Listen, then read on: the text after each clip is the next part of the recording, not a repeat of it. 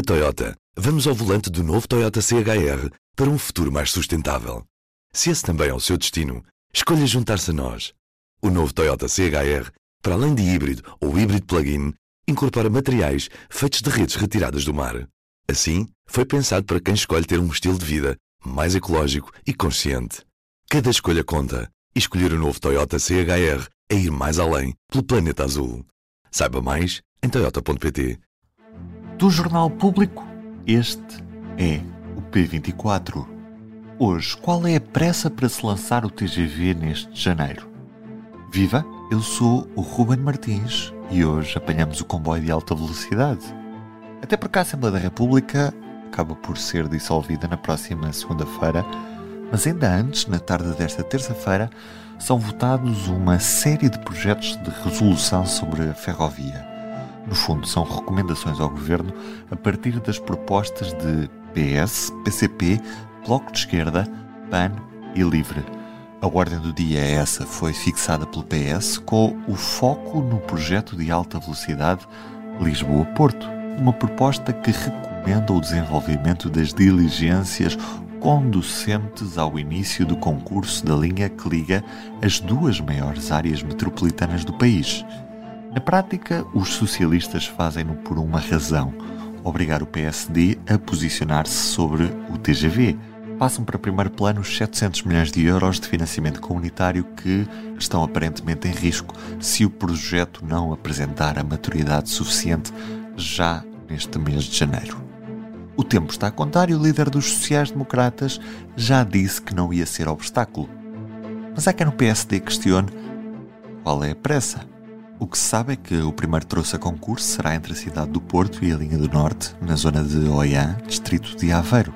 Já agora, por ser feito em Bitola Ibérica, um comboio pode sair de Lisboa e chegar ao Porto sem ter de mudar de Bitola, chegando a Oiã e entrando na nova linha de alta velocidade mal ela esteja pronta. Também sabemos que será uma PPP. A linha fica para o Estado com a manutenção assegurada por quem a construir. Resumindo, o privado tem de fazer o projeto de concessão, assegurar a construção, a manutenção e o financiamento. O Estado depois paga uma renda ao privado pela disponibilidade da linha para nela passarem comboios. Comboios que certamente terão mais marcas do que a atual CP, visto que numa linha que não está saturada e num mercado apetecível da concorrência privada irá entrar por Portugal através desta mesma rede de alta velocidade, tornando mais competitivas as viagens de comboio. Hoje ouvimos encher do episódio do Sobre Carris, desta terça-feira, o podcast sobre ferrovia do público. Vamos ver o excerto dedicado a este tema da alta velocidade. No podcast, como sempre, conto com o Carlos Cipriano e com o Diogo Ferreira Nunes. Porquê que há pressa para lançar o concurso de alta velocidade neste mês de janeiro? O que é que este mês de janeiro tem de especial? Carlos. Segundo o governo, há pressa sim para avançar já com o concurso, porque é uma forma de demonstrar à União Europeia que o projeto tem maturidade e poderá ser alvo de financiamento. Isto porquê? Porque a primeira vez que foi feita uma candidatura a fundos comunitários para a primeira fase do projeto de alta velocidade, aquilo uh, bateu na trave, portanto foi chumbado. E foi chumbado uh, não porque não tivesse uma boa taxa de rentabilidade e não passasse numa série de critérios apertados que eles têm, mas porque chumbou num critério muito importante que é aquilo que eles consideram ser a maturidade do projeto. E o governo entende que a prova última de que o projeto está maduro e poderá ser uh, alvo de financiamento será o ter já em curso um concurso público. E daí a pressa de fazer isto já no mês de janeiro, porque se deixarmos passar esse prazo, os 720 milhões de euros que seriam uh, atribuídos à alta velocidade em Portugal, uh, digamos que voltam para trás e serão depois distribuídos numa segunda fase pelos diversos Estados-membros. E daí um, esta pressão, digamos assim, para que uh, o PSD dê o seu aval a este, a este concurso público, para que o próximo governo, seja ele qual for, já tenha isto, digamos, mais ou menos carrilado e posto a andar. A grande incógnita no momento em que estamos a gravar é qual vai ser a posição de Montenegro em relação a isto.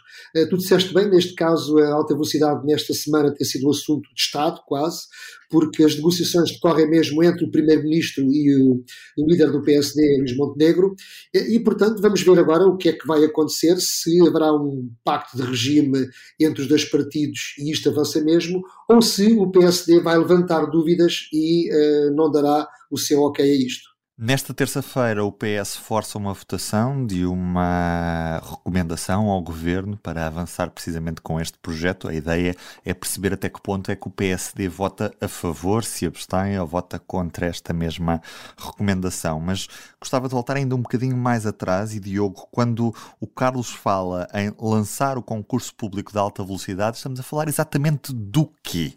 É lançar a primeira PPP, parceria público-privada, os, os tais 71 km entre Porto, Campanhã e Oiã. Mas há declarações de Luís Montenegro deste fim de semana e do eurodeputado José Manuel Fernandes a salientar uma coisa que é diferente lançar o concurso e outra coisa é sinalizar ao, à Comissão Europeia, ao chamado Connecting Europe Facility, que Portugal está interessado em receber os tais 729, acho que é este o valor, milhões de euros. E parece-me que há consenso entre o PS e o PSD na parte de sinalizar: olhem, nós queremos esse, esse financiamento, se faz favor. E acho que aí já há um consenso. Portanto, a base está, está, estamos aqui. A base é esta. Agora, quanto a lançar um concurso, como disseste há pouco, Carlos, realmente o primeiro, a primeira tentativa falhou porque realmente havia a, falha, a falta de maturidade. Não, até a questão técnica não estava totalmente garantida. A questão é, já há garantias absolutas que este projeto é tecnicamente à prova de bala? Porque nós não podemos adotar a lógica do antes feito do que perfeito porque estamos a falar de um projeto para 50, 75 ou mesmo 100 anos, para um século, e não podem ser admitidas falhas técnicas num projeto desta envergadura. O Governo, a Infraestruturas de Portugal e as autarquias foram estudando alguns dos traçados, não é? Porque não estamos a falar apenas de um traçado, havia várias opções de traçado, até que ponto é que se preferiam em determinadas zonas ir por um caminho ou por outro. Esta já é uma versão final, portanto, já com alguma maturidade, e uh, Luís Marques Mendes, neste, neste espaço documentário que tem no domingo, lançou uma série de questões sobre este concurso público e o que é que na prática uh, vai ser feito agora nos próximos tempos. Diogo, uma das questões é como é que na prática esta PPP vai funcionar. Na prática, o que é nós sabemos sobre esta PPP neste momento? Consta no tal anúncio que foi publicado no Jornal Oficial da União Europeia em 10 de, de novembro e que tinha sido enviado na véspera da admissão do, do Primeiro-Ministro, é que se trata de uma concessão a 30 anos, 5 anos para a construção, mais 25 anos de exploração da linha. E depois também sabemos que uh, quem ganhar o concurso irá receber, depois de construir a linha, irá receber os pagamentos conforme a disponibilidade da via, a chamada renda. E depois sabemos que vai haver uma PPP por cada subtroço, ou seja, haverá uma tal PPP entre o Porto e Oiã, depois haverá uma PPP entre Oiã e Sor, e depois, mais à frente, haverá uma parceria para o troço entre Sor e Carregado sendo que depois há obras que vão ser asseguradas pela própria IP, como a questão da quadruplicação do troço entre Alverca e Zambuja, as partes que ainda só têm via dupla, e a parte da ampliação da Gar do Oriente. E isso vai ser da exclusiva responsabilidade da IP. Uhum. Agora, não sabemos, por exemplo, qual vai ser a velocidade final, porque durante muito tempo falou-se nos 300 km por hora, mas à última hora foi solicitado um estudo junto à Unidade Técnica de Acompanhamento dos Projetos do Ministério das Finanças, em que se admitia um dos cenários da velocidade dos 250 km por hora. Nesta altura, não sabemos qual vai ser a velocidade final. Talvez saibamos alguns destes detalhes nos próximos dias, até com a tal sessão no, no Parlamento, como tu falaste, Ruben. No final, a linha será do Estado, não é? Mas a questão é qual é que, na prática, vai ser nesta primeira fase o investimento público e dos privados. Nós conseguimos saber isso, Diogo, ou nem por isso? Nós sabemos que podemos ter 729 milhões de euros de comparticipação comunitária para este primeiro troço.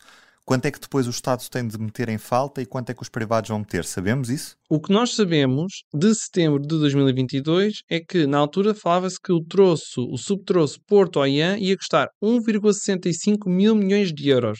Se bem que este valor já terá sido atualizado para perto dos 2 mil milhões. E depois a parte entre Aveiro e Soura, 1,3 mil milhões de euros. E o resto da verba, que estamos a falar mais ou menos de mil milhões e meio de euros, uh, seria para o troço em tesouro e carregado. Só que estes valores têm sido sucessivamente revistos, tendo em conta a, a inflação não é? e o aumento do, dos custos das obras. Não é, não é só no Ferrovia 2020 que tem havido os aumentos dos custos. Também está a acontecer com o projeto de alta velocidade. Posto isto, Carlos, se tudo correr como planeado e, e, e, o concurso andar agora já neste mês de janeiro, quando é que é expectável que tenhamos um primeiro comboio a circular no primeiro troço de alta velocidade? Já há algum prazo previsto? O que o Governo tem dito é que é 2029. Um, obviamente já conhecem o meu ceticismo, tenho sérias dúvidas, se bem que há quem argumente que como esta construção será feita não nos moldes habituais em que a IP costuma trabalhar, que é com concursos públicos e adjudicar aos empreiteiros, mas sim ser a própria PPP a tratar de tudo, digamos que é quase um projeto quase chave na mão, dizem que neste caso a probabilidade de haver atrasos uh, será muito inferior. Eu, uh, enfim, direi que cá estaremos para ver, mas tenho sérias dúvidas, porque nós estamos já em 2024. Se tudo correr bem, nós não sabemos se será lançado agora, em janeiro, uh, o, concurso público, só para a primeira parte, para as coisas arrancarem. Eu não sei se nos próximos quatro anos haverá tempo para fazer o projeto, para lançar a obra e inaugurar o primeiro comboio. como disse, cá estaremos para ver. Agora, tenho algum receio que, eh, e como o Diogo disse muito bem, de facto há algumas dúvidas em relação à PPP e ao projeto. O governo teve muito tempo para esclarecer estas dúvidas todas e não o fez, e está agora em cima da hora a tentar pressionar para que se lance o concurso sem ter tido, antes disso, uma atitude muito transparente para explicar ao país exatamente em que moldes é que isso se iria processar. E, portanto, se o PSD agora, diga, digamos, fizer uma birra e não quiser uh, assinar isto, uh, temos aqui um problema, porque depois eu receio muito que no próximo governo, e uh, Admitamos que se o governo for de maioria do Partido Socialista, as coisas estão mais ou menos decididas e podem continuar. Se o governo for uh, liderado pelo PSD, enfim, dentro do próprio PSD há forças que não concordam exatamente com o projeto de alta velocidade, tal como foi apresentado pelo governo PS. E há outras pessoas que concordam e para quem uh, este projeto é relativamente uh, pacífico. E, portanto, dependerá desse jogo de forças a decisão que vier a ser tomada sobre a prossecução deste projeto. Ora, tudo isto poderá ficar emperrado durante uma série de meses e a data de 2029 ficar irremediavelmente comprometida. Já está, Carlos. 2029 já está comprometido. Não vai ser em 2009 de certeza que vamos ter o comboio de alta velocidade. Então, quer dizer, mesmo que lancemos um concurso agora, só para encontrar o vencedor vai demorar pelo menos um ano. Depois, todos os trâmites legais, validação pelo Tribunal de Contas, até haver a primeira pedra, se nós conseguimos ter o primeiro comboio a, a chegar ao OIAN lá para junho de 2030 ou julho de 2030, conforme for a data do Mundial, já é uma sorte porque o histórico que nós temos não é, não é grande coisa. Falava-se na primeira fase do Porto Soro, Porto Soro, Porto Soro, e agora do que é que se fala, o que é que está em cima da mesa é o Porto Oiã. Quer dizer, qualquer dia já só se fala no Porto Gaia às tantas, não é? Porque uh, os prazos vão-se prolongando e, estes, e, e, o, e, os troços são cada vez mais curtos em termos de, de objetivo. Por isso, sim, tens razão, tenho dúvidas que isto em 2029 ou mesmo em 2030 haja alta velocidade entre, entre Porto Oiã, quanto mais entre Porto Soro. Fazendo esta ligação, parte das redes transeuropeias e este financiamento europeu a ser atribuído será também no âmbito de, desta, deste Connecting Europe, o que se passa é que a linha teoricamente devia estar pronta até 2030. Podemos perder fundos europeus no próximo quadro se não conseguirmos executar tudo a tempo? É isso, Diogo? Eu achei muito interessante a referência do Primeiro-Ministro sobre não se podem desperdiçar 750 milhões de euros assim de um dia para o outro. Então o que é que o governo andou a fazer com o Ferrovia 2020?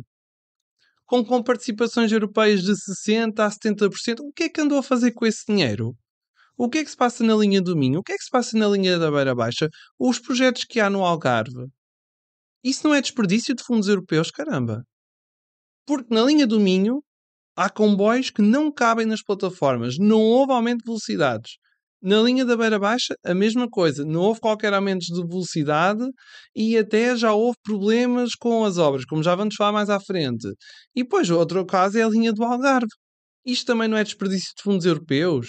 E já que há tanta pressa para falar sobre isto, onde é que anda a pressa para fazer auditoria ao Ferrovia 2020 e aprender com os erros cometidos. Onde é que anda o consenso nacional à volta disto? Há, há para tanta coisa, mas pelos vistos para aprender não há. Nós temos aqui em causa, de facto, como muito bem disseste, perda de fundos comunitários, uh, bastante grande, mas a duas dimensões. Por um lado, naquelas que apontaste, que é obras que depois de concluídas se revelam ser insatisfatórias e de facto não projetam a ferrovia para o século XXI, porque não há aumentos de velocidade, nem aumenta muita capacidade, e portanto acabou por ser basicamente eletrificações. E aqui pode-se dizer que o dinheiro não foi devidamente bem emprego que se perdeu fundos comunitários, porque por vezes, com mais um delta, conseguia-se um, maior capacidade, maior velocidade e uma melhor, um melhor aproveitamento do caminho de ferro para pôr ao serviço uh, das pessoas. E por outro lado, há uma outra dimensão que são os atrasos do Ferrovia 2020. Por cada ano que passa, perde-se fundos comunitários. Quer dizer, a linha do Douro ainda nem sequer começou. Esse dinheiro já foi perdido. A linha do Oeste também não foi concluída até 2023. Houve aqui dinheiro que se perdeu. E, portanto, bem pode a IP dizer que depois vai para o PNI 2030, mas efetivamente o dinheiro que vai agora para o PNI 2030 já não pode ser aproveitado no âmbito do Ferrovia 2020. E, portanto, é, facto, tens razão, Diogo, em ter alertado para essa questão. O Primeiro-Ministro está muito preocupado em não perder os fundos comunitários para a alta velocidade, mas nunca se preocupou, durante o seu mandato, em ver arrastar-se o Ferrovia 2020 anos e anos a perder dinheiro e a perder fundos comunitários, e, e sobre isso sempre esteve calado teve a oportunidade de fazer isso, como por exemplo a nomeação da Administração da Infraestruturas de Portugal. Podia ter mudado tudo, mas a mudança ficou só pela metade. Este é apenas um excerto do episódio do podcast sobre Carris que vai poder ouvir na íntegra nesta terça-feira. Como? Basta procurar na sua aplicação preferida sobre Carris. Lá ficamos à sua espera. Ruben Martins deste lado, este foi mais um P24. Até amanhã. O público fica no ouvido.